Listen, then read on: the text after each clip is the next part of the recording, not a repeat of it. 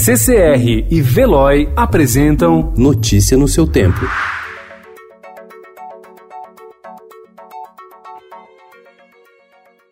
Olá, sejam todos muito bem-vindos. Hoje é segunda-feira, dia 27 de janeiro de 2020. Eu sou o Cadu Cortez e ao meu lado Adriana Simino. E estes são os principais destaques do jornal O Estado de São Paulo.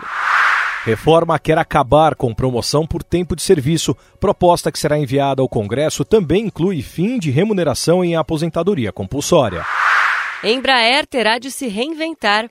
Após conclusão da venda da divisão comercial para Boeing, companhia brasileira deve adquirir empresas de serviços e novas tecnologias. Apenas 21% dos projetos votados pela Câmara em 2019 tiveram como autor o Executivo, menor parcela num primeiro ano de mandato desde 2003. Os dados reforçam a tese de que o Brasil vive fase de semiparlamentarismo, em que, diante da falta da articulação política do governo Jair Bolsonaro no Legislativo, o presidente da Câmara, Rodrigo Maia, define a pauta de votações à revelia do Executivo. Lenda da NBA Kobe Bryant morre aos 41 anos. Ex-atleta do Los Angeles Lakers estava com a filha de 13 anos e mais sete pessoas em helicóptero que caiu ontem em Calabasas, Califórnia. Todos os tripulantes morreram.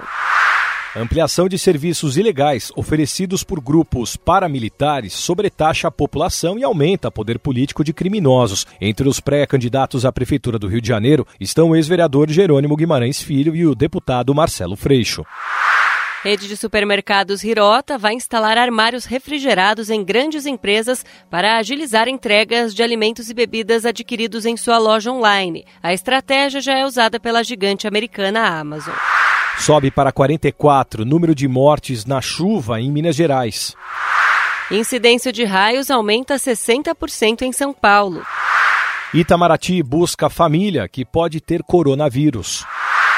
Primeiro clássico do ano. Palmeiras e São Paulo ficam só no 0 a 0.